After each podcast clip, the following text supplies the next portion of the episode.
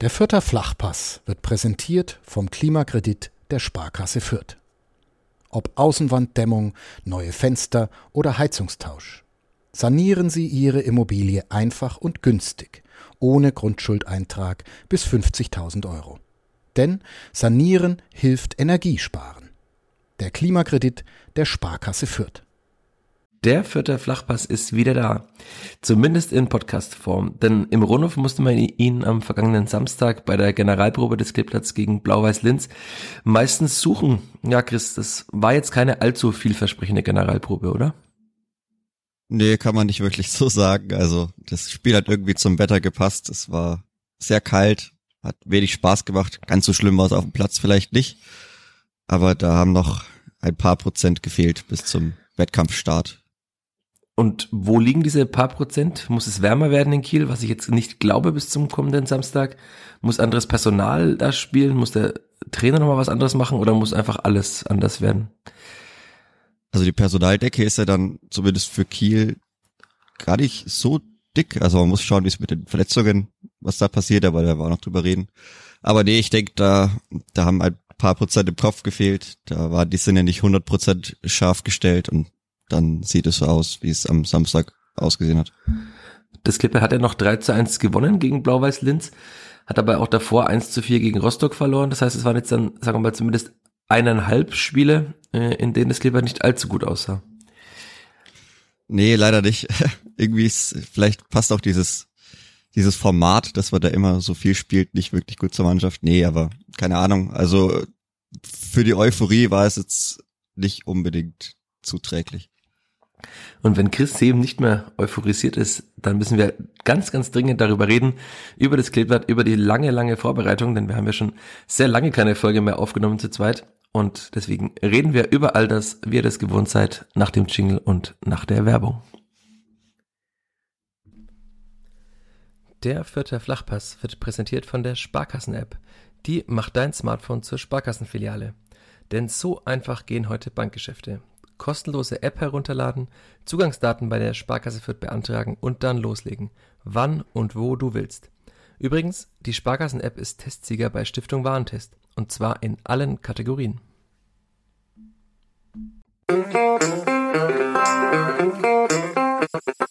Vierter Flachpass, der Kleeblatt-Podcast von nordbayern.de.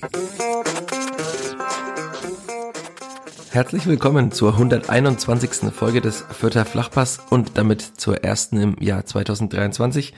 Anders als das Klickbad gehen wir auch in dieses Jahr mit der gewohnten Aufstellung mit mir, Michael Fischer, und mit der euch vertrauten Stimme, die ihr gerade schon gehört habt, der von Chris Sehm. Hallo Chris. Servus Michi. Ja, Chris, es ist viel passiert seit unserer letzten Folge, die wir aufgenommen haben nach dem Spiel in Darmstadt. Gefühlt ist es schon ein Jahr her. Aber gefühlt ist auch dann doch wieder gar nichts passiert beim Kleeblatt. Wie ist so deine Laune jetzt nach der langen Winterpause? Viele haben sich Transfers erhofft, viele haben sich erhofft, dass es vielleicht noch einige Schritte nach vorne gibt unter Alexander Zorniger und jetzt sitzen wir da und sagen, die letzten eineinhalb Testspiele waren gar nicht so gut. Ja, jetzt, jetzt muss man schauen, dass der Wettkampf endlich wieder losgeht, weil so, also ich bräuchte jetzt nicht noch ein Testspiel, das mich dann irgendwo auch verunsichert in der Meinung, aber ja, also nach der langen Zeit hätte man vielleicht schon ein bisschen mehr auch in den Abläufen noch erwartet. Aber da hat einfach in beiden Spielen die Präzision gefehlt, da ein bisschen die Passschärfe auch gefehlt oder ja, wie gesagt, ich glaube, es lag ein bisschen am Kopf, dass das im Wettkampf dann schon wieder anders ist, weil man da auch anders unter Strom steht. Aber ja, also es sah jetzt nicht super gut aus, die letzten zwei Spiele. Ich habe das in der Halbzeit des vergangenen Samstags mit Jürgen Schmidt auch diskutiert. Grüße an der Stelle, der Archivar und Vizepräsident des Kleeblatts, der sagte, er glaubt, dass es auch daran liegt, dass halt diese zornige Spielweise, dieses 100% aggressive, dieses immer durchziehen vielleicht nicht so gut funktioniert, wenn man eben nicht im Wettkampfmodus ist. Das ist ja auch ein bisschen so deine Erklärung wahrscheinlich. Wenn man dann in den Rundhof kommt, der halt einfach leer ist, wo es keine also wo man keine Symbiose zwischen Fans und Mannschaft hat, wie gegen Bielefeld und den HSV, wo vielleicht auch ein Gegner da ist, den man jetzt nicht äh, wie den HSV, also äh, vielleicht unterbewusst auch nicht so ernst nimmt wie den HSV. Ist das vielleicht ein Teil der Erklärung? Kann schon gut sein, aber das erklärt sich mir dann nicht so richtig in der Offensive. Also dass man da ja, dass man vielleicht einmal mehr zurückzieht und gerade so eine Woche vor Wettkampfbeginn sehe ich schon auch irgendwo, aber ich fand das dann auch offensiv teilweise bisschen sehr mau und also ich spiele jetzt keine Fehlpässe, weil ich im Zweikampf zurückziehe, so. Deswegen, ja. Also gehört schon auch bisschen mit dazu, aber wie gesagt, ich glaube, das ist eher so eine Sache vom Kopf, weil von der Technik her sollten das eigentlich alle ganz gut drin haben und ja, da muss man dann ein bisschen schauen, dass man vielleicht wieder ein bisschen anders spielt. Ich weiß nicht, ob dann Usama Haddadi immer den langen Ball von hinten rausschlägt. Ich meine, das hat man ja oft gemacht, aber ob das dann so im Wettkampf bleibt, weiß ich nicht. Wiefern dann auch die Außenverteidiger noch mehr eingebunden werden und da besser durchziehen können, aber ja, das ist dann auch schwierig so zu bewerten bei so einem, so einem Testspiel gegen Blau-Weiß-Linz. Die aber gar nicht so schlecht waren, fand ich. Fränkisches Lob, gar nicht so schlecht. Also sind ja, ich habe schon erwähnt, Tabellenzweiter der österreichischen zweiten Liga. Und also war jetzt nicht so viel schlechter als jetzt ein durchschnittlicher deutscher Zweitligist, fand ich jetzt, den ich im Rundhof gesehen habe. Also gewisse Aggressivität Frage, da. Wäre halt dann nicht so gut. Ja, Ja. also das ist ja dann immer auch relativ zu betrachten. Ja. Wenn man vielleicht mit der eigenen besten Leistung ankommt. Weiß ich nicht, ob die dann so viel, so viel Land noch sehen, aber ja, also es ist schwierig zu vergleichen, wenn man sonst nie gegeneinander spielt. Aber man hat ja dann auch in der zweiten Hälfte, also wir springen jetzt schon ein bisschen, wir gehen gleich nochmal zurück zum Anfang, aber auch gesehen, dass dann da auch nicht mehr viel kam von Blau-Weiß-Linz. Also wenn das Klippert einigermaßen gut ist, dann ist es schon noch als deutscher Zweitligist besser als der Tabellenzweite der österreichischen zweiten Liga, was jetzt auch nicht allzu überraschend ist. Aber bevor wir jetzt nochmal ein bisschen tiefer reingehen, lass uns mit der Aufstellung beginnen. Du hast gerade schon die Außenverteidiger ge- genannt, die Offensive. Das waren ja zwei Positionen, auf denen es dann doch überraschend war, fand ich, äh, wer da von Anfang an gespielt hat. Denn auf rechts hat Simon Asta begonnen statt Marco Mayhöfer. Sind wir beide bekannte Marco Mayhöfer Fans von seiner Spielweise? Hat sich überrascht, dass trotzdem Simon Asta gespielt hat? Ja, schon. Also ich meine, man weiß ja jetzt nicht, inwiefern das wirklich so eine erste Elf war. Also auf den meisten Positionen wahrscheinlich schon, aber gerade der Abwehr muss man jetzt schauen, wer der wie noch fit wird bis zum Wochenende, jemand da aufstellen kann, weil da ja dann vielleicht sogar zwei Leute ausfallen. Aber ja, also mich hat schon überrascht, dass das Simon Asta spielt. Ich meine, klar, er bringt vielleicht noch mehr die Intensität rein, aber gerade so mit dem, was ich angesprochen habe, mit der, ja, also das, den sauberen Pass vielleicht dann nochmal spielen. Und ich glaube auch, der hört sich jetzt blöd an, aber ich glaube, die meisten werden wissen, was ich meine. Ein bisschen intelligentere Spieler ist da wahrscheinlich doch noch Marco Meyerhöfer. Und ihn sehe ich eigentlich schon, wenn er jetzt körperlich wieder komplett auf seinem Niveau ist, immer noch vor Simon Asta. Ich habe natürlich auch äh, Alexander Zorniger nach dem Spiel darauf angesprochen, auf die insgesamt äh, drei Wechsel, die es gab, äh, oder ja, zweieinhalb. Also er hat, er meint, es waren Nuancen, die ausschlaggebend waren. Also das zeigt ja schon, dass es ein ziemlich enges Rennen ist. Und dann hat äh, Alexander Zorniger auf Nachfrage nochmal geschwärmt von einem Testspiel, das du nicht gesehen hast. Da gab es keinen Livestream, oder? Aus Ingolstadt. Naja. Nee, gab's keinen. Also das war ähnlich kalt wie am vergangenen äh, Samstag, nur dass man direkt am Spielfeld saß, das heißt, es war noch kälter. Entschuldigung, meine Stimme muss auch noch ins neue Jahr reinkommen. Weil es ja auf dem Trainingsplatz des FC Ingolstadt war. Man saß direkt am Rasen bei ja, gefühlten minus 10 Grad, waren wahrscheinlich minus 2. Und da hat Simon Asta einem Ball, na, sagen wir, nachgesetzt, ist ihm hinterhergejagt, der normalerweise ins Ausgerollt wäre. Und hat dann so noch ein Tor ermöglicht fürs Kleeblatt. Und das hat sie, äh, Alexander Zorniger schon sehr begeistert, ihm sehr imponiert. Er hat gesagt, er ist ein Ball nachgesetzt, dem kein anderer Spieler sonst nachsetzt. Und auch gegen Hoffenheim hat er ein tolles Tor vorbereitet. Das müssen wir jetzt einfach mal glauben, denn das Spiel in Hoffenheim war ja unter Ausschluss der Öffentlichkeit und auch unter Ausschluss der Nennung fast schon der Aufstellung. Erst später kamen sie dann mal so ein bisschen durch, wer da gespielt hat, aber deshalb war er wohl auch gut in diesem Spiel und hatte mehr Big Points als Marco. Äh, Zitat Alexander Zorniger. Bin mal gespannt. Er sagte auch, es ist ein, ein Kampf auf Augenhöhe. Also das kann jederzeit alles passieren, nehme ich an. Und natürlich, also man muss bei Marco Meufer immer vergessen, dass er sehr früh zurückkam von seiner Verletzung, dass er da schon sehr gute Spiele gemacht hat, aber wenn er wieder in, in seinen Rhythmus kommt, muss ich, glaube ich, Simon Asta schon trotzdem noch strecken, aber er hat dann auch wieder gegen Kiel ein Tor vorbereitet, auch wenn nicht direkt, aber das eine Tor von Dixon Abyamas, zweite war es, hat er dann auch vorbereitet. Und er hat schon irgendwie, hat sich gut gemacht, er hat ja fünf Tore, ein, ein nee, äh, fünf Torvorlagen, ein Tor in der Hinrunde, also diese Effizienz ist schon gut bei ihm mittlerweile, aber klar, es kann dem Klippert nur helfen, wenn man zwei so gute Spieler hat. Ich bin nur gespannt, was dann im kommenden Sommer passiert, weil ja beide dann noch einen Vertrag haben und ich kann mir nicht vorstellen, dass beide mit so einer halben Stammspielerrolle dann zufrieden sind. Ja, da kann man dann einen zumindest sehr gut verkaufen, wahrscheinlich. Das wäre bei beiden in einer sehr guten Position. Aber der erste FC Union hat ja glücklicherweise schon einen Nachfolger für Julian Riasson geholt von Celtic. Also dann ist schon mal keine Gefahr da, dass da der nächste Vierter nach Köpenick wechselt und dann irgendein Video aufnimmt. Ich weiß nicht, ob wer es von den Hörerinnen und Hörern gesehen hat. Paul Seguin mit einer Videobotschaft an die Unioner Fans und dann kommt Jamie Leveling ins Bild und sagt Eisern. Ja, seltsam, aber so ist die Fußballwelt. Eisern. Und der zweite Wechsel war, dass Dixon Abiyama begonnen hat. Das hat mich auch sehr überrascht und dich, glaube ich, auch. Ja, schon. Also ich meine, ich weiß nicht, er hat ja jetzt auch bei den Testspielen ein paar Tore geschossen, glaube ich. Ich mhm. weiß jetzt gar nicht mal. Du wirst auch gegen Hoffenheim getroffen haben. Da hat in fast jedem Spiel getroffen, ja. Ja, also ja, ich meine. Wobei, also wir können ja über alle Testspiele nochmal reden. Also ich würde das Testspiel gegen den ATSV Erlangen da mal rausnehmen, dass er da getroffen hat. Also der Treffer mit ihm gut geschrieben, aber ich glaube, der Torhüter hat selber getroffen. Aber gut. Ja. Aber ja, Dixon Abiyama schießt wieder mehr Tore als früher. Oder äh, als, als nicht als früher, als in den vergangenen Monaten. Früher hat er noch öfter getroffen, sagen wir es so. Ja, Hauptsache er trifft dann auch irgendwann mal im Wettkampf wieder. Das ist jetzt weit über äh, anderthalb Jahre schon wieder her. Kann man sich gar nicht echt vorstellen. Er hat ja so viele Spiele gemacht, auch so viel Pech gehabt dann. Also, aber fast schon Jahrestag, also nicht Jahrestag, aber der Tag ist derselbe. 23.01. ist der Tag dieser Aufnahme. Ja, 23.05. aber 2021, ja. Das, das ist schon sehr lange her. Man denkt lieber nicht drüber nach. Ja. Das macht, glaube ich, niemanden glücklich. Nee, aber das, wenn man jetzt böse ist, dann kann man sagen, es ist egal, wer die Chancen vorne nicht reinmacht, aber das wollen wir ja nicht sein. Wir hoffen ja, dass endlich beide Knoten platzen, weil die Veranlagung hat man bei Dixon Abiyama im Wettkampf schon gesehen. Ist wie gesagt bisschen länger her. Aber dass er den Abschluss hat, zeigt er auch immer mal wieder im Training. Und eben auch in den Testspielen, komischerweise. Aber irgendwie vor Publikum hat er immer noch nicht getroffen.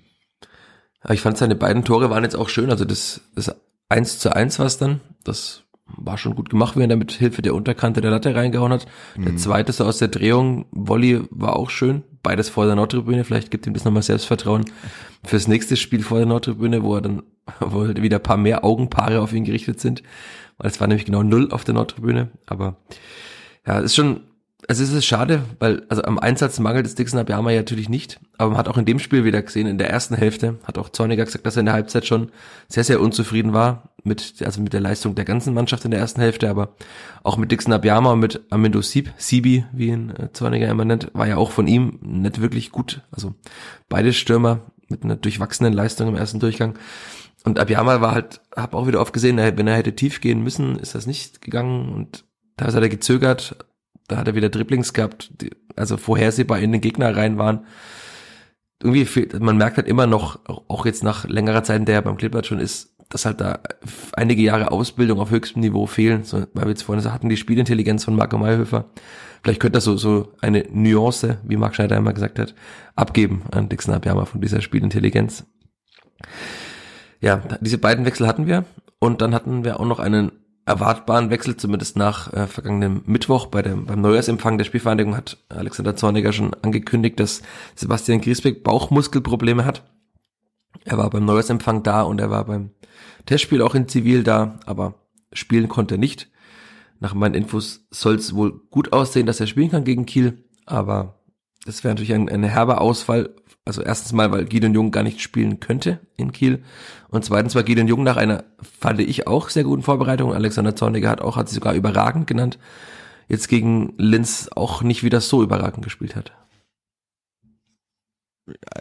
War schon schlecht. Also schlecht, nicht, nicht übertragen. Ja, also die erste Halbzeit war, wie er in die Zweikämpfe reingestolpert ist und wirklich jedes Mal die Gegner gefault hat, auch wenn man drei gegen eins war. Das ist schon auch ein Talent irgendwie, aber ich weiß, ich fand es wirklich nicht gut. War auch einige Fehlpässe dabei und also das war wieder der Gideon Jung, den man so bis jetzt dann irgendwo auch kannte.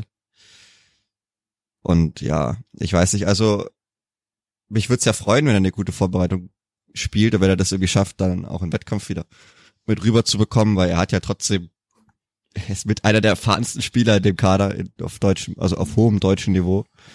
Und das wäre halt schon irgendwie cool, wenn man das mit in die Mannschaft äh, integrieren könnte. Aber also gegen Blau-Weiß-Linz hat er mir gar nicht gefallen. Also ich fand den in einigen Testspielen wirklich extrem gut. Hat er aber immer oder meistens den zentralen Part gespielt, den von Damian Michalski. Also er sagt, ich habe ihn darauf angesprochen in unserem ausführlichen Interview im Trainingslager. Er sagt, es ist für ihn kein großer Unterschied. Also weiß nicht, aber zumindest auf rechts hat er ja in Darmstadt gespielt, gegen Linz gespielt, da hat er mir beide Male nicht gefallen. Und in der Zentrale hat er mir immer gefallen. Jetzt wird er kaum Damian Michalski in der Zentrale verdrängen, nehme ich mal an. Aber ja, also wenn er so spielt, wird äh, Sebastian Griesbeck nicht allzu viel zittern müssen bis zum Ende der Saison. Aber jetzt hoffen wir halt mal, dass Sebastian Griesbeck in Kiel spielen kann, denn was ist sonst? Wollen wir gleich äh, das Was wäre dann Spiel machen? Walid Mamdi also, hat in der Recht, hat er später gespielt? Äh, ja, er ist natürlich die Option und die andere Option, die ich da so ein bisschen im Auge hatte, wäre eigentlich Luca Itter auf, äh, im linken Innenverteidiger, aber nachdem er ja auch auf der Tribüne saß, gar nicht weit weg, sieht es vielleicht auch nicht so gut aus Richtung Kiel. Zumindest er war ja nur krank unter der Woche, also er ja, war in der vergangenen Woche krank, kann natürlich auch sein, dass er wieder fit ist dann. Das, aber es wird ja einige kranke Menschen geben zurzeit. Weiß man nicht, wie schlimm das war, aber also er, er wäre eine Option, da müsste man aber halt Usama Haddadi in die Mitte stellen und Michalski nach rechts. Oder machen wir dann ja. die, den Mark Schneider komplett Turnaround und stellen alles um. Das will ich eben nicht so. Also ich, also das wäre irgendwie, ich weiß nicht, man kann vielleicht auch Walid Mamdi da spielen lassen. Da ich das wohl noch zwei andere, ja, Verteidiger dann hat in der letzten Linie. Ist es viel, vielleicht viel noch dankbarer. Weiß gar nicht, Kiel, rechte Seite. Aber ich weiß. Fabian also, Rehse? Ja, da, da kommt ach, auch einiges, also Fiete Ab, Rese, Bartels, kommt schon ein bisschen was. Aber man muss sagen, Walid Mamdi hat es ja diese rechte Innenverteidigerposition bei der marokkanischen U20 gespielt. Grüße auch an Florian Zenger, der nach Datensichtung schon im Sommer gesagt hat, dass Walid Mamdi eigentlich ein rechter Innenverteidiger ist und kein rechter Verteidiger. Das Klippert hat es jetzt dann auch mal probiert, zumindest Zorniger hat es probiert und ich fand, also von der Größe und von der Dynamik macht er das ganz gut auf der Position und er ist halt auch fußballerisch äh, ganz gut von da. Also er kann da ganz gute Pässe spielen, kann auch mal andribbeln aber klar, er ist halt 19 und hat bislang in seinen Einsätzen in der zweiten Liga nicht so überzeugt. Die waren aber halt auch auf immer anderen Positionen. Also vielleicht darf er diese Position jetzt dann auch nochmal spielen. Aber natürlich wäre es am besten, es würde die eingespielte Dreierkette spielen. Und dann wahrscheinlich auch mit Usama Haddadi, würdest du sagen, oder auf links. Weil auch dieses Rennen ja laut Zorniger ein sehr umkämpftes gewesen sein muss und immer noch ist. Weil Luca Itta auch eine sehr gute Vorbereitung gespielt haben soll, sagte Zorniger. Ja, also ähm, für, also für mich ist eher so die Frage oder die Vorstellungskraft nicht vorhanden, dass Usama Haddadi ja dann auf der Bank sitzt. Also ein Spieler mit seiner Erfahrung, der immer noch auf einem hohen Niveau spielt. Also den, weil dann müsste man ihn ja sonst auf die Bank setzen, weil ich weiß nicht, also bis jetzt hat er links kaum gespielt. Da spielt er dann auch meistens äh, Marco Jon. Marco Jon. Und von daher, also ich würde Usama Haddadi nicht komplett rausrotieren und da er nichts anderes spielen kann, ist er für mich gesetzt auf der Position. Auch nach dem Auftritt am Samstag, denn auch seinen Auftritt fand ich äh, fahrig, ja, würde ich mal sagen. Nix, ja, ja, der war auch nix, aber das ist auch das, es kann er ja besser und wenn er da 100% konzentriert ist, schaut es auch wegen anders aus. Aber ja, er war da nicht, genau, einfach nicht wirklich präsent und die Pässe auch hinten raus waren jetzt nicht so toll oder nicht das, was man auch von ihm schon gesehen hat auch die langen Bälle. Und ich weiß nicht. Also ich hoffe nicht, dass das irgendwie ein Gradmesser war am Samstag, weil dann dann schaut schwierig aus. Also ich weiß nicht, ob man damit sehr viel in der zweiten Liga gewinnt. Auch mit dem Durchschnitt der Leistung des ganzen Spiels. Also jetzt nicht nur die erste Halbzeit, sondern nicht nur die zweite Halbzeit. Boah, also so wird's dann schon schwer. Ich glaube, da kriegt man dann wenig Zugriff auf das Spiel. Das läuft halt dann relativ schnell weg, beziehungsweise würde man da schnell in Rückstand geraten das wäre mir auch nicht unbedingt ach, nach so einer langen Vorbereitung. Also der, der, ich würde mal sagen, der, der Vorteil des äh, neuen Trainers äh, Alexander Zorniger ist, äh, neben vielen anderen Vorteilen, dass er das auch genauso sieht und auch selbst, also intern natürlich, aber auch öffentlich anspricht. Also er hat auch gesagt, wenn sie so spielen wie in dieser ersten Hälfte, in der zweiten Liga würden sie wahrscheinlich 2-0 mindestens zurücklegen, nicht nur 1-0. Und sagt er, Zitat, dann wird's knackig. Also ja, äh, 2-0 in der zweiten Liga zurückzulegen mit einer Mannschaft, die eher selten drei Tore schießt, äh, jetzt zwar gegen Kiel und gegen Hoffenheim und Pendix, boah, ja, in drei Testspielen, aber ansonsten ja in der zweiten Liga eher selten viele Tore geschossen hat bislang. Wenn die mal 2-0 zurücklegt, dann wird es natürlich extrem schwierig. Und deswegen, er hat auch gesagt, also Rostock sei für ihn ein klarer Warnschuss gewesen für die Mannschaft. War, hatte ich auch in mehreren Artikeln schon beschrieben, dass er sagte, dass er das sowas immer gebraucht hat. Also, dass er gerne mal was hatte, um den Spielern zu sagen, es ist eigentlich schon viel zu gut und mal die Sinne zu schärfen. Und jetzt war das Spiel gegen Linz immer so ein kleinerer, weiterer Warnschuss. Und er sagte, nach dem Sieg ist es trotzdem nochmal leichter, den Spielern auch nochmal vor Augen zu führen und den Spiegel vor Augen zu halten, was alles nicht gut lief. Aber klar, also jetzt waren jetzt zwei Spiele, die hatten wir schon, die nicht so gut waren. Gegen Pendixbohr hat man sich ja auch zumindest durch die Härte ein bisschen so den Schneid abkaufen lassen. Also waren es dann zweieinhalb, also es war insgesamt trotzdem ein gutes Spiel gegen Pendixbohr, aber sagen wir zweieinhalb nicht so vielversprechende Auftritte. Also eigentlich fast alle in diesem neuen Jahr schon. Und damit also wir waren ja, du warst vor allem auch sehr euphorisch für die Rückrunde. Und manche hat sogar schon den, den Blick nach oben gerichtet. Ich würde mal sagen, also das würde ich das mal ein bisschen hinten anstellen und doch eher den Blick erst wieder nach hinten richten, oder?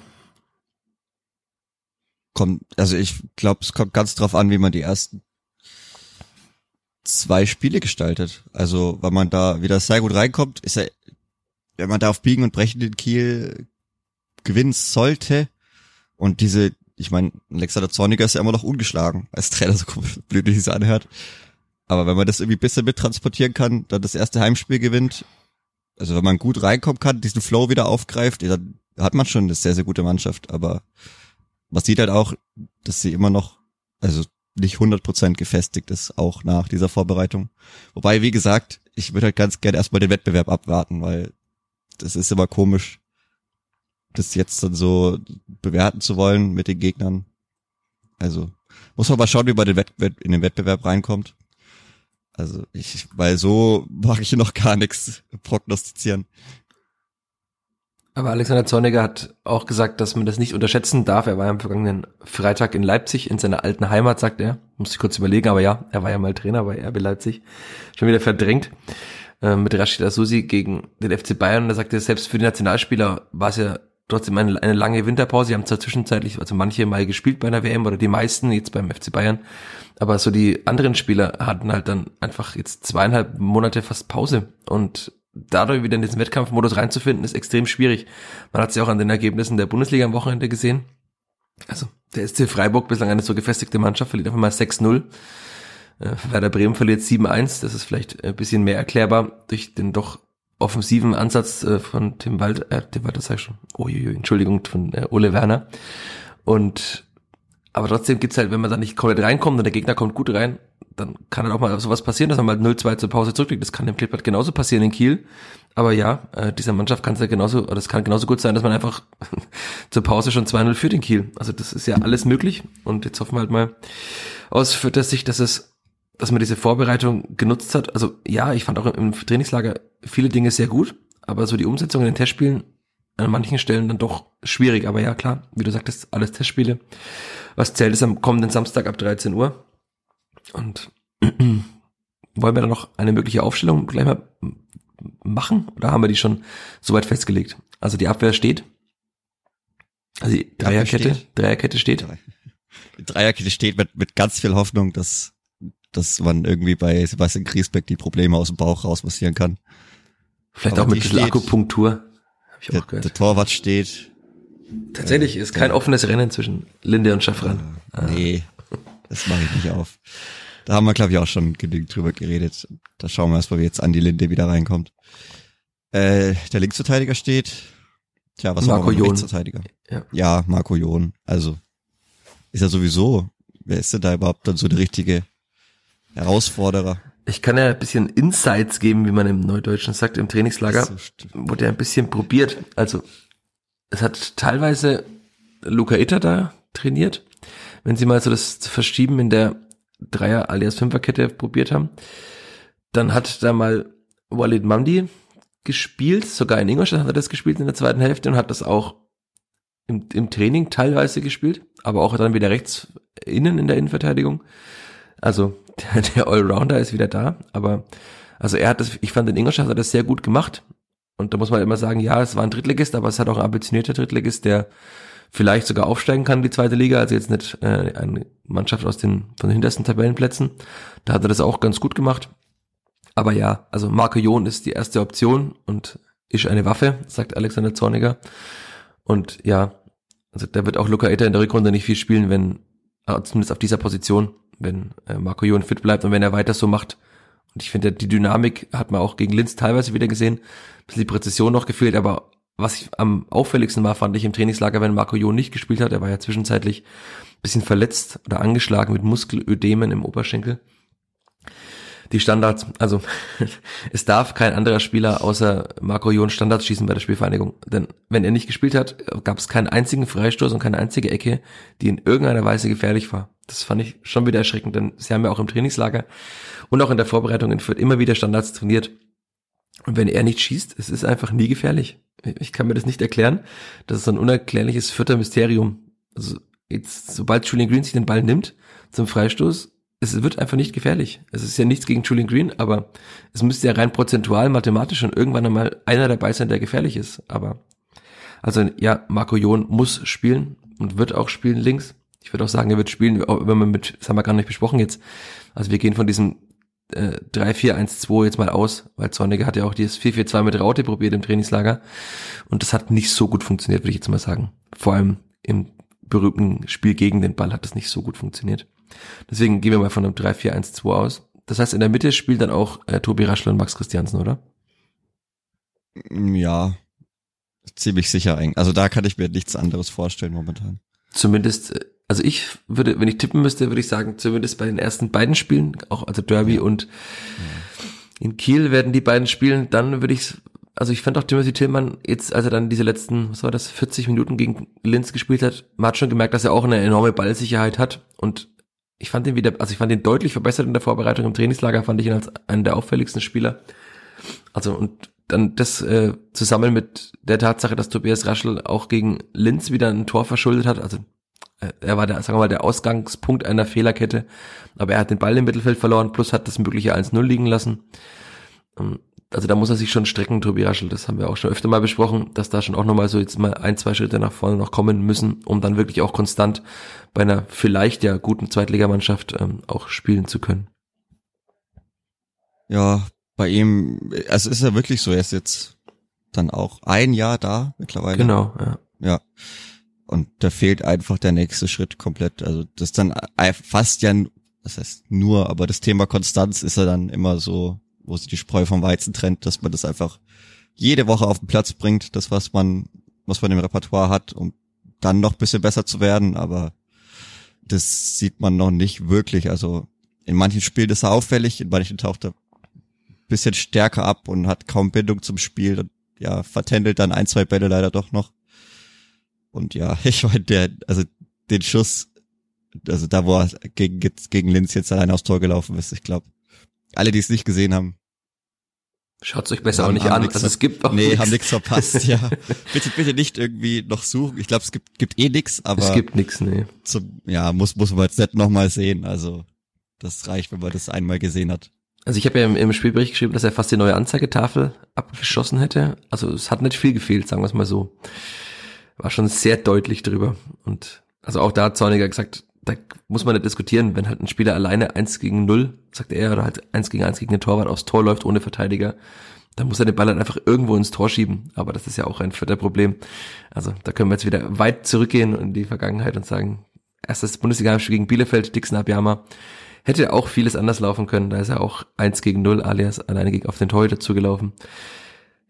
Aber ja, also das Klippert muss einfach Tore machen und das ist, das hatten wir auch schon privat oft besprochen und halt auch jetzt in diesem Podcast teilweise schon, dass halt in der, in der Aufstiegssaison die Achter und so, also klar waren andere Positionierungen, aber halt die Mittelfeldspieler auch viele Tore gemacht haben und das ist halt derzeit einfach nicht der Fall. Also auch Tobi Raschel, er hat dann noch eins gemacht gegen Linz, auch schön gemacht beim Außenriss, aber da fehlt schon auch diese Torgefahr von den Achtern und auch von den Zehnern.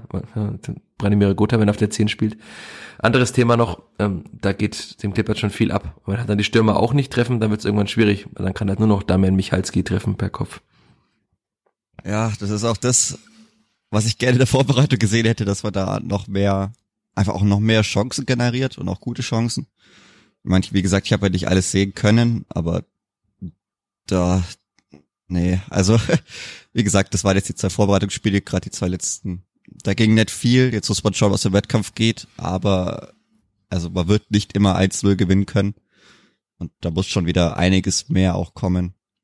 Dass er nicht immer nur Amendo Sieb treffen muss, dass man wieder Branimir Gutra öfter die Abschlusspositionen bringt und halt nicht nur einmal irgendwie im ganzen Spiel, weil das ist zu wenig für den ja, Spieler mit der höchsten Abschlussqualität. Also das ist ja wirklich so die Sache, da müssen Dixon Abjama und Ragnar Ache irgendwie irgendwie den Schalter finden, weil sonst wird's wird's irgendwie dann schon auch sehr dünn, wenn man dann mit der Fünferkette spielt. Da werden jetzt die Leute auch eher weniger Tore machen, die da noch den einen Innenverteidiger mehr hat. Klar, hat Michalski schon einige gemacht, aber da hat man noch zwei Sechser im Mittelfeld.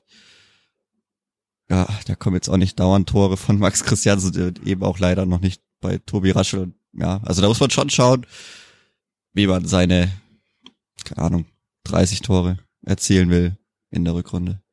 Muss dann Simon Asta die Tore schießen oder doch Marco Mayhöfer auf rechts, um jetzt elegant nochmal einen Sprung zurückzumachen in der möglichen Startaufstellung? Das ist die Frage. Ich, Simon Asta trifft ja, glaube ich, gerne mal ein Test spielen. Ja, aber sonst. Sehr schön gegen Ingolstadt zweimal. Ja. Also im Sommer, ist auch schon wieder lange ja, her. Das ist schon lange her. Da hat das wirklich sehr, sehr schön gemacht. Ja, ich war, also wer da spielt, so, ich, ich bin, ich denke immer noch, dass Marco Meyerhöfer spielt. Aber da können auch von mir aus beide spielen. Also da wird man jetzt deswegen nicht unruhig schlafen müssen.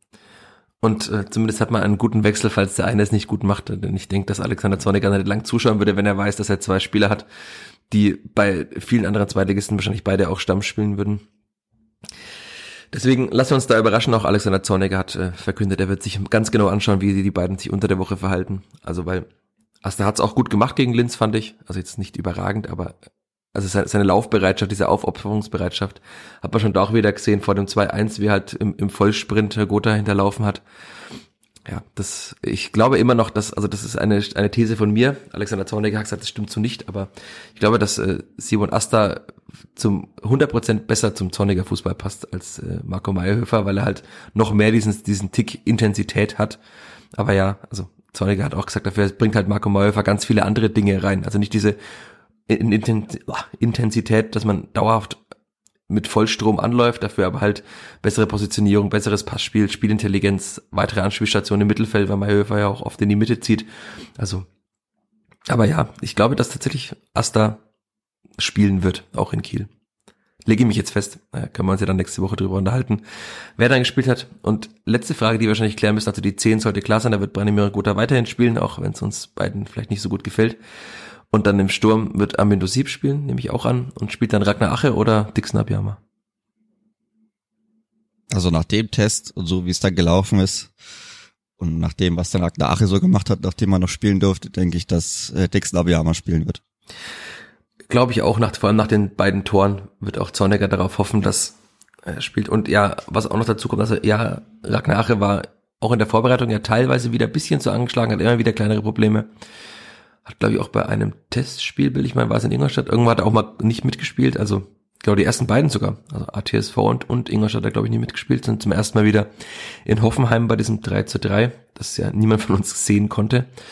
Ähm, also da hat er immer wieder Probleme auch gehabt, er hat auch deswegen nicht die ganze Vorbereitung durchziehen können, also da sprechen einige Dinge jetzt für Dixon Abiyama, aber dann hoffen wir mal, dass es ein Auftritt wie in der zweiten Hälfte wird und nicht wie in der ersten Hälfte gegen Linz. Weil, also, dass er den Torhüter gut anlaufen kann und so, das mit seiner Geschwindigkeit auch, das sieht man immer wieder. Er hatte auch gegen, ich glaube, gegen Pendixbor war es immer wieder sein Fuß, ne, oder Ingolstadt auch, also in einigen Testspielen immer wieder sein Fuß auch dran, wenn der Torhüter den Ball gerade wegschlagen wollte, weil er halt doch wahrscheinlich für einige Torhüter eine überraschend gute Schnelligkeit hat. Also wenn er halt einmal auch aus dem Stand ein Anläufer von der Grundlinie aus kommend, dann das kann schon für Gefahr sorgen. Aber hoffen wir einfach, dass der, der Dixon Abiyama vom 23. Mai 2021 wiederkommt. Und also ich würde es ihm wünschen. Ein schönes Zitat dazu von Alexander Zorniger. Die Cinderella-Story sei jetzt langsam mal vorbei. Er müsse jetzt auch Leistung bringen. Ich glaube, das trifft ja ganz gut. wollen wir noch, also du kannst es wahrscheinlich nicht so gut äh, festlegen jetzt, aber wollen wir noch über Gewinner und Verlierer dieser Vorbereitung sprechen? Wir haben jetzt ja über einige Spieler gesprochen und du hast nicht alle gesehen. Ich habe das Trainingslager gesehen, ich habe einen gewissen Informationsvorsprung, aber du hast ja auch einige Testspiele gesehen, von denen man vieles ableiten kann. Machen wir das noch kurz. Ja, können wir machen, ja. Ja, dann, Womit willst du anfangen? wir fangen mit den Gewinnern an. Sagen wir, die Gewinner dieser Vorbereitung. Ich fange mit einem an und ich lasse dieses äh, Linz-Testspiel, man soll nicht koppeln, dieses Testspiel gegen Linz lasse ich raus und sag, einer der Gewinner ist Gideon Jung für mich. Soll ich es noch kurz begründen oder habe ich das vorhin schon genug begründet? Ich denke, das hast du schon ganz gut begründet. Also allein schon dafür, dass er wieder schmerzfrei ist nach eineinhalb Jahren. Das, Das- das, ist persönlicher schon- Gewinn schon Ja. für ihn. Und menschlich auch. Also er ist ein sehr netter Mensch, deswegen gönne ich es ihm noch ein bisschen mehr, dass er wieder auf die Beine kommt, weil das ist ja wirklich auch für keinen Fußballer schön. Und wie du schon sagtest, also es hat, glaube ich, kein Spieler bei der Spielfang, mehr Bundesligaspiele, also Erstligaspiele, wie Gideon Ja, Jung. Gotha müsste mehr haben, oder? Ah, das müsste ein enges Rennen sein. Ja? Das ist ähnlich wie das enge Rennen auf der 2. Aber also Gideon Jung hatte, glaube ich, knapp 70, als er zum Kleeblatt kam. Er hat nicht allzu viele gemacht letzte Saison. Aber ja, einer der erfahrensten Spieler beim Kleeblatt. Auch mit, also im Trainings Trainingslager hat er sehr viele gute Bälle von hinten heraus auch gespielt, hat sehr souverän gespielt. Ich hoffe, dass diese Souveränität wieder zurückkommt und wir nicht den Darmstadt Gelb-Rot und den äh, Linz Giddy sehen, sondern den guten Giddy. Ja. Willst Ich du auch einen nennen? Linz, ist- gegen Linz hat er, das war ja im anderen Testspiel, hat er auch schon gelb-rot gesehen, also Das war sein Debüt damals, oder? äh, es ist nicht so sein, sein Comeback war das. Ja, genau, sein Ja, Comeback genau. nach der zweiten OP. Ja, das war, naja. Habe ich leider nicht so gesehen, war ich leider im Urlaub.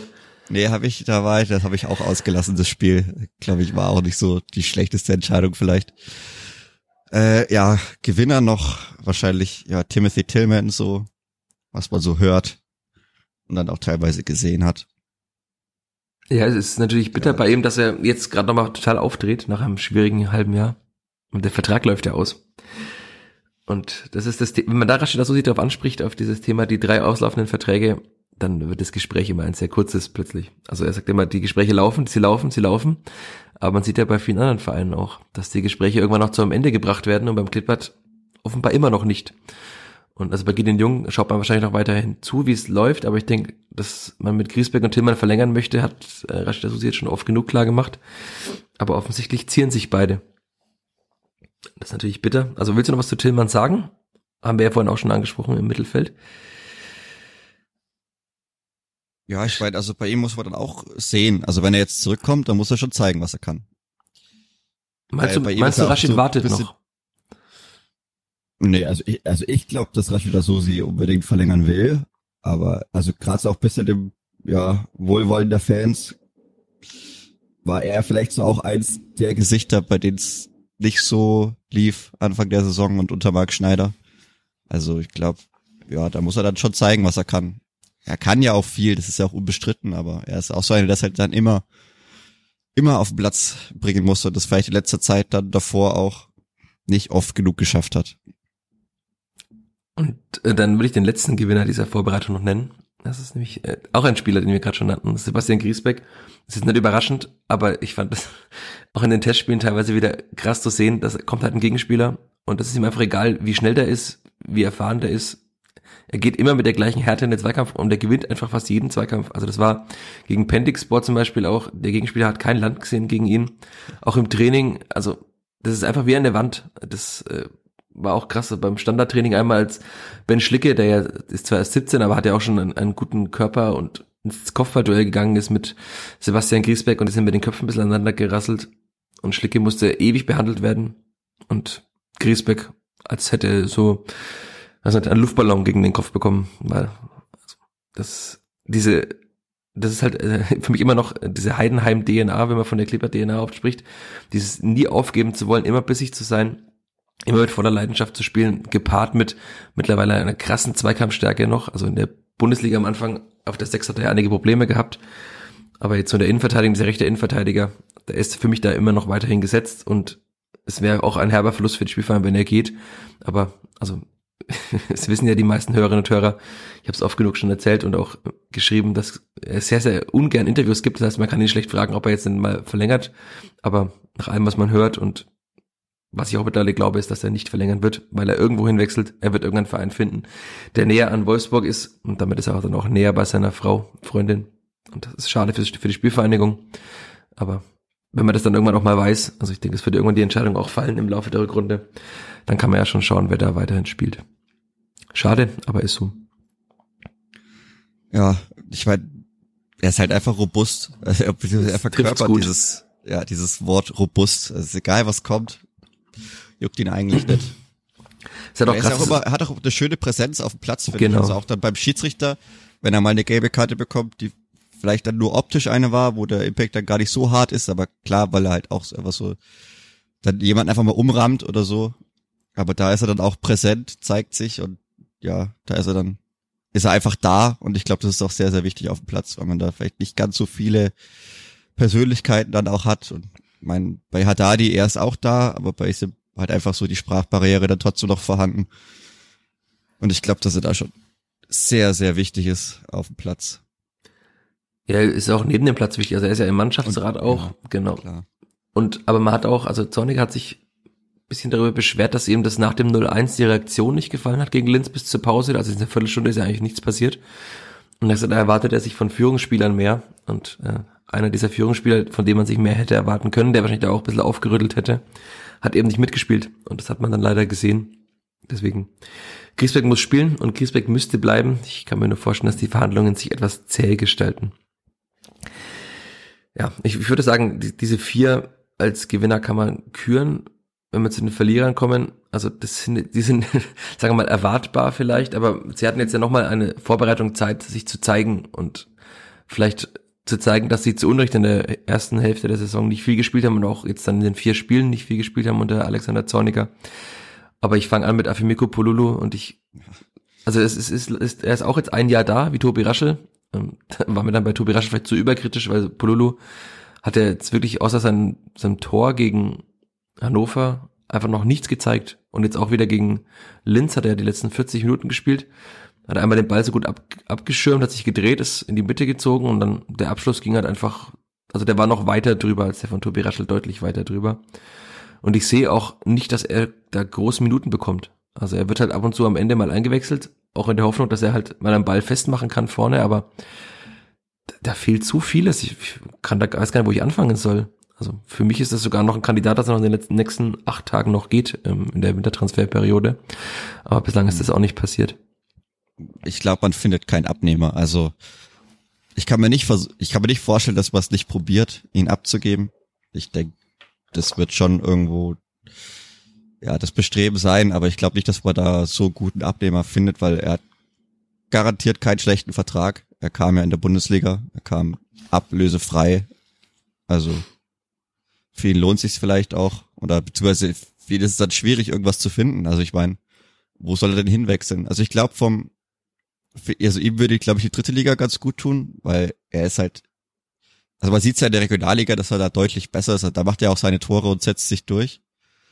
Aber auf Zweitliganiveau für eine Mannschaft mit doch vielleicht gehobenen Ansprüchen, boah, da sehe ich ihn, also in diesem System sehe ich ihn da einfach nicht, weil er, wie gesagt, einfach nichts, nichts wirklich zeigt. Also ach, man wartet immer und wartet und man wartet auf Stärken, bis auf vielleicht ja den Po rausstrecken und den Ball abschirmen, aber ich weiß nicht, so richtig finden kann man die da nicht, außer mal Elfmeter gegen ATSV Erlangen oder so, aber ach, da kommt einfach nichts. Also man wartet ja wirklich jedes Spiel und puh, also wenn man noch eine Option im Sturm hätte, dann wäre er, glaube ich, noch weiter weg. So hat er dann schon wahrscheinlich Chancen auf, wie gesagt, ein paar Minuten Spielzeit. Je nachdem, wenn man da dann doch noch einen Stürmer bringen muss. Aber er wird Aber- niemals eine Option für die Startelf sein. Also Nee, das auch, nicht- aber das das kann haben wir jetzt vorhin nicht vorstellen. diskutiert. Also ich finde auch nicht, dass er zu dem Mark, also oh, Mark Schneider, ich bin schon zu viel zu viel wieder im Mark Schneider Game, zum Alexander Zorniger Fußball passt, weil er auch kein Stürmer ist, der im Vollsprint anläuft, weil er ist einfach dafür immer noch, als hat er damals gesagt, seine größte Stärke sei die Schnelligkeit. Ich finde ihn dafür auch immer noch zu langsam. Also er kann nicht wie Dixon Abiyama da auf und ab wetzen und den Torhüter ständig anlaufen und so. Das, also da, dafür fehlen ihm allein schon zwei, drei kmh ähm, äh, Top, Top Speed, um das zu tun. Und ja, Das schafft er auch körperlich nicht. Also dafür ist er zu muskulös und zu schwer. Also das kann er nicht 75 Minuten lang bringen, glaube ich. Also nee. ja, da hat sich ja auch nichts wirklich verändert. Also ich weiß, ich finde seine Statur ist, also man sieht ja nicht sehr viele Spieler mit der Statur, die, die gibt's schon, aber dann muss ich andere Dinge mitbringen und weiß nicht, also das bringt er nicht wirklich mit. Also weder ist er besonders groß, noch kann er andere Dinge besonders gut, wie vielleicht ein Sherdan Shakiri. Also. Hm. Das ist ein gewagter Vergleich. Ja, Außer vielleicht gesagt, die, von der äh, Statur halt. Schwa also vom- die, vom die Schweiz im. Lebenslauf.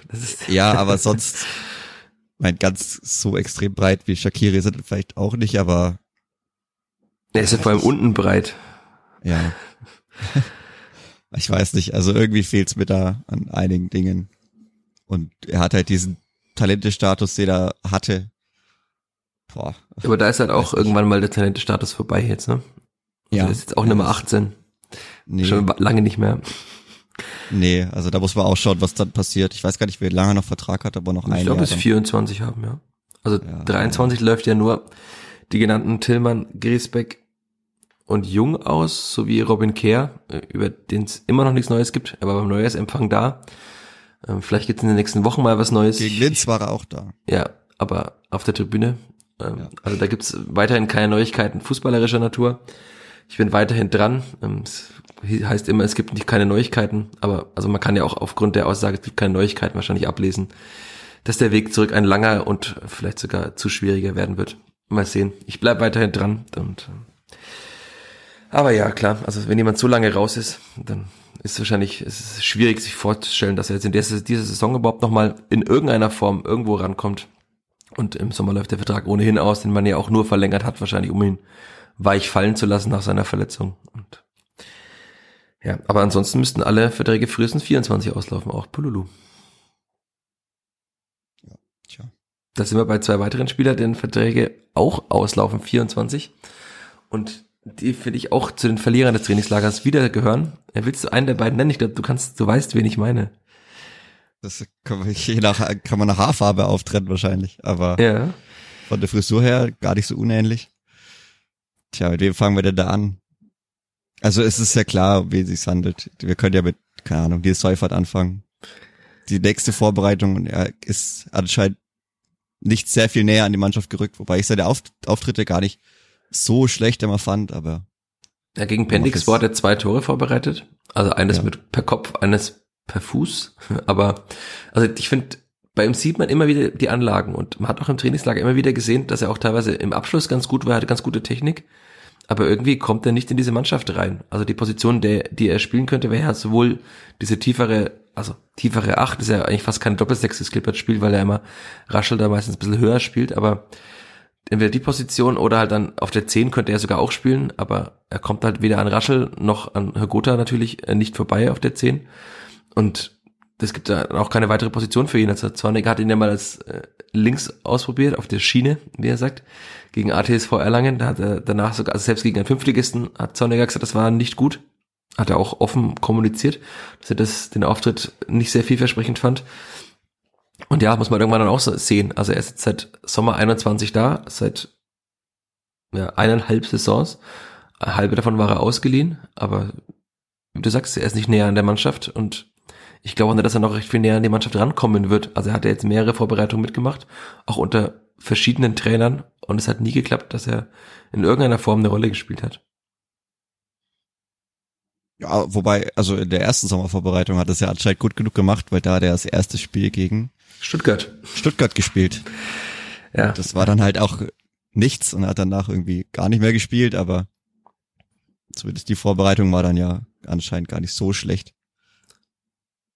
aber auch aber- das ist ja eigentlich ein klarer Wechselkandidat. Man wollte ihn ja wahrscheinlich Ja, schon ja, früher mal abgeben und auch da findet man keinen Abnehmer, weil auch Bundesliga-Vertrag ähm, bekommen damals, auch ablösefrei damals gekommen. Also das sind ähnliche Grundlagen in diesem Vertrag. Und ein anderer Spieler, der auch kam äh, in der Bundesliga, der sogar nicht ablösefrei kam, sondern für sehr viel Ablöse, da werden jetzt wieder einige Hörerinnen und Hörer lachen. Äh, Grüße an der Stelle. Äh, 750.000 Euro. Ich werde nicht müde, das zu betonen.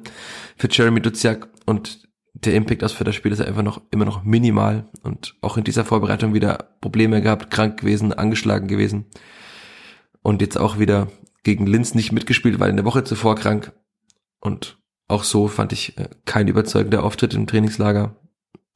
Irgendwie, also für das, was er kann, ist es einfach viel zu wenig. Und auch er könnte ja auf dieser 10 spielen, äh, dann könnte man der Gotha mal wieder nach vorne ziehen in den Sturm. Und ich sag, das wird nicht was oft ja passieren in der Rückrunde. hat. Also Ja, genau. Das hat in, Vor einem also- Jahr, genau, genau, vor einem Mainz. Jahr, da war Ja. das wirklich für eine, für drei Spiele sehr, sehr gut. Oh, das hatte ich, hätte man sich ja auch gehofft, wenn man das in die zweite Liga mit übertragen kann. Aber ja. Also man würde ja fast meinen, es wäre ein Running Gag oder so, aber da sagt, ja, der kommt aus dem Trainingslager zurück und er ist erstmal krank. Weil er so oft krank ist, aber nee.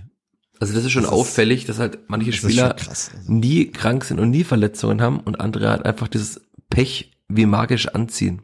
Also auch im Sommertrainingslager, ich erinnere mich dran, oder beim Bärenspiel hat er ja auch, war auch nicht dabei.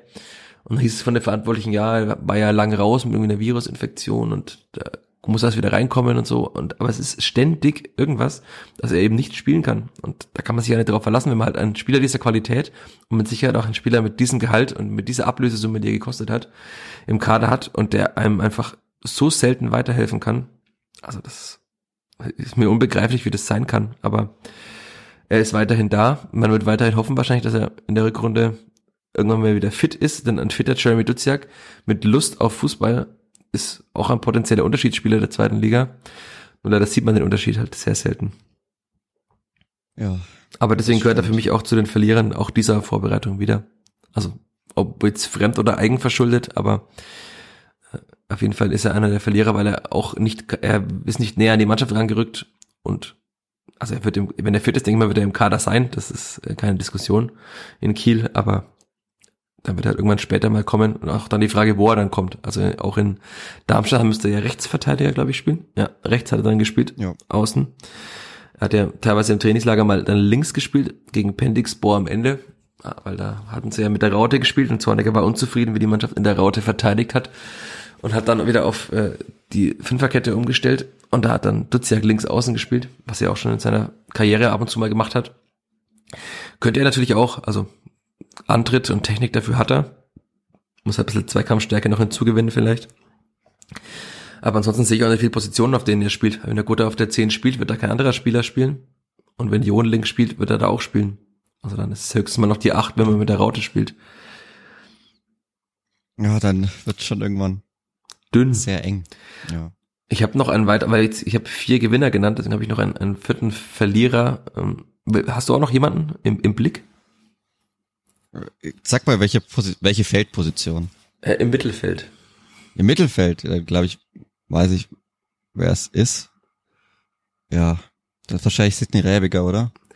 Äh, Würde ich jetzt gar nicht sagen, also weil ich Ich meine, der kommt ja erstmal wieder ran. Genau, also ja. da, da war, wollte ich jetzt nicht äh, zu kritisch sein, aber ja, er war gegen Rostock nicht gut und war jetzt auch gegen, also Linz, ja, man hat, fand ich, gesehen, welches technische Vermögen er hat und dass er einige Bälle, die er gespielt hat, waren richtig gut.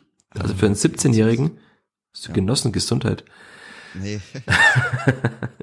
Also der, ich finde, man sieht, dass er ein sehr guter Fußballer ist, aber man hat auch jetzt dann wieder gegen Linz und auch gegen Rostock gesehen, warum sowohl Marc Schneider als auch dann, klar, bei Zorniger war er dann verletzt, aber warum beide das ihm auch noch nicht zugetraut haben, zum Beispiel jetzt Startelf in der zweiten Liga zu spielen.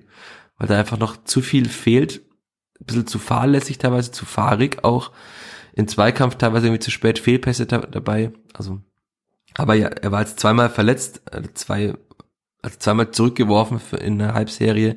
Dazu einen Trainer, der jetzt nicht wahrscheinlich der größte Fan von Sidney Rebiger war, würde ich jetzt mal äh, sagen, wie Marc Schneider. Und man sieht schon, dass Zorniger sehr viel Wert auf ihn legt. Er spricht viel mit ihm, ich, wenn ich mich nicht getäuscht habe. Ich habe ja noch meinen Spielbericht zu Ende geschrieben, aber so im Augenwinkel hat er auch nach dem Spiel als erstes gegen Linz äh, mit Rebiger gesprochen auf dem Platz. Also ich glaube, also wenn, wenn es unter einem Trainer schaffen kann, dann unter Alexander Zorniger. Aber klar, also der, der muss jetzt langsam Minuten sammeln in der zweiten Liga und hoffen wir mal, dass er die bekommt. Aber deswegen ist er für mich kein Verlierer dieser Vorbereitung, weil er, also er ist endlich mal wieder fit jetzt, er hatte auch Spaß, er hat Testspiele gemacht, immerhin zwei. Davor war er ja auch immer wieder verletzt. Nee, ich würde leider sagen, das ist Devin Angelberger. Vielleicht eine kühne These, aber er ist halt auch sehr weit weg, also von der ersten Mannschaft und hat ja eine Minute gegen Paderborn gespielt. Und ich glaube, wenn jetzt Rebiger fit ist, ist der natürlich auch in der Hierarchie nochmal vor ihm. Und dann kann ich mir vorstellen, dass der jetzt auch öfter mal gar nicht mehr im Kader sein wird. Also wenn alle fit sind, dann wird wird wird es ja Leute treffen, die nicht mehr im Kader sein werden. Und dann wird es, denke ich mal, Devin Angelberger öfter mal treffen. Hat er auch im Trainingslager Adduktorenprobleme, hat dann auch immer wieder nicht mittrainiert, hat auch in den Testspielen nicht gespielt. Jetzt hat er ja gegen Linz die letzten 20 Minuten als einziger Spieler nur gespielt. Also nicht 30 oder 40, sondern nur 20 links in der Dreierkette. Also da wird er jetzt auch nicht allzu oft spielen, nehme ich an. Und auf der 6, wo er normalerweise spielt, 6 oder 8. Das sind halt einfach so viele Spieler vor ihm. dass ich denke, dass es ihm gut täte, vielleicht sogar mal komplett die Rückrunde in der U23 zu spielen, ja. weil es ist ja auch sein erstes Profijahr. Ja, ich denke auch, dass er, dass man ihn da wahrscheinlich häufiger sehen wird, weil es einfach nicht für den Kader reichen wird in der Profimannschaft. Dafür sind auch zu viele vor ihm, also. Ja, genau. Also das ist ja nicht mal was gegen ihn, sondern es nee. ist halt einfach, wenn du da noch vier Leute hast, die da irgendwie gefühlt auf der Bank sitzen im Mittelfeld, dann wird es halt irgendwann sehr, sehr eng. Und ja, also je nachdem, wie da die Verletzten-Situation ist, hatte man ja auch schon. Ach, aber, aber klar, also im Mittelfeld, äh, in unserer, wenn alle Spieler fit sind, dann sitzt vielleicht ein Julian Green, Timothy Tillmann und Jeremy Duziak und vielleicht Nils Seufert auf der Bank, dann braucht man dann noch einen äh, Devin Angelberger auf der Position für die Bank. Dann wäre ja auch noch Sidney Rebecker dabei, aber ob man dann fünf, sechs zentrale Mittelfeldspieler dann nur auf die Bank setzt. Ja, wobei ich, also das ist auch ein, eigentlich, heute ist der Tag der kühnen Thesen. Ich sage, wenn äh, die Wahl zwischen Seufert und Rebiger ist, wird Rebiger auf der Bank sitzen. Ja, ich würde es auch so machen. Allein ja, aus, ja, aus, der Perspektive, die man mit dem Spieler überhaupt, genau. oder wenn man da das bisschen größere Bild zeichnet. Also allein deswegen würde ich dann wahrscheinlich auch eher Sidney Rebiger auf die Bank setzen. Für die Abläufe und alles, ja. Ja, und also auch Julian Green wird nicht äh, in dieser Startelf spielen, aber ich habe jetzt als nee. unter den Verlierern genannt. Das, also man hat immer wieder gesehen, auch in der Vorbereitung, was er im Spiel geben kann, auch immer auf der 10. Also Zorniger hat es auch auffällig oft erwähnt, dass Green auf der 10 für ihn eine Option ist. Also dann wird er vielleicht mal doch, also vielleicht kommt er mal rein, dann rückt der Gotha doch nach vorne in den Sturm. Also ich glaube, er ist wieder näher dran an der ersten Elf, Julian Green, auch wenn einige Auftritte im Trainingslager dann wieder nicht so gut waren. Aber es gab auch Spiele, also Ingolstadt zum Beispiel, da war er wirklich richtig gut. Und wenn er seine Standards noch in den Griff bekommt, dann ist er auch wieder eine Option. Aber auch er wird nicht, also kein, kein Faktor für die Stammelf erstmal jetzt sein, glaube ich. Wird sich vielleicht weisen, aber ich glaube, die Stammelf, die wir jetzt genannt haben, wird auch die meisten Spiele so angehen mit äh, Veränderungen auf den genannten Positionen. Und damit können wir, glaube ich, diesen Podcast auch beenden, oder? Ich denke auch. Jetzt schauen wir erstmal, was da gegen Kiel so alles passiert. Und dann schauen wir weiter in der Woche. Ja, also das, das Kiel-Spiel wird ja doch einigen Aufschluss geben über den Leistungsstand der Spielvereinigung. Ja. Also so ein unangenehmer Gegner, würde ich mal sagen, auch individuell gut besetzt mit dem Ex-Vierter Fabian Rehse, mit dem ich übrigens am Dienstag telefonieren darf. Ich habe ja angefragt bei Holstein Kiel, mit ihm zu sprechen, also weil er ist ja auch bei unter Datenanhebern wie Global Soccer Network zu den, gehört er zu den besten Zweitligaspielern. Und das war beim Kleber damals natürlich nicht. Er hat auch gute Anlagen gezeigt. Er wird in die Bundesliga wechseln. Also, wer lesen mag, kann das in den nächsten Tagen irgendwann tun. Wird über Fabian Rehse berichten und mit ihm telefonieren. Aber auch sonst, ansonsten Kiel, glaube ich, wirklich, da kann man schon mal sehen, wo die Mannschaft steht. Und dann werden wir in der kommenden Woche darüber sprechen. Ich sage vielen Dank dir, Chris. Ich habe zu danken. Und vielen Dank all euch da draußen, die sehnsüchtig, wie manche Grüße an manche, die mich da schon seit Wochen angefragt haben, wann kommt immer wieder ein Podcast? Ja, damit ist er im Kasten, wie wir sagen, der erste Podcast. Danke fürs Zuhören, bleibt uns treu und gewogen und vor allem äh, bleibt gesund und bis bald. Ade. Ciao, ciao. Mehr bei uns im Netz auf nordbayern.de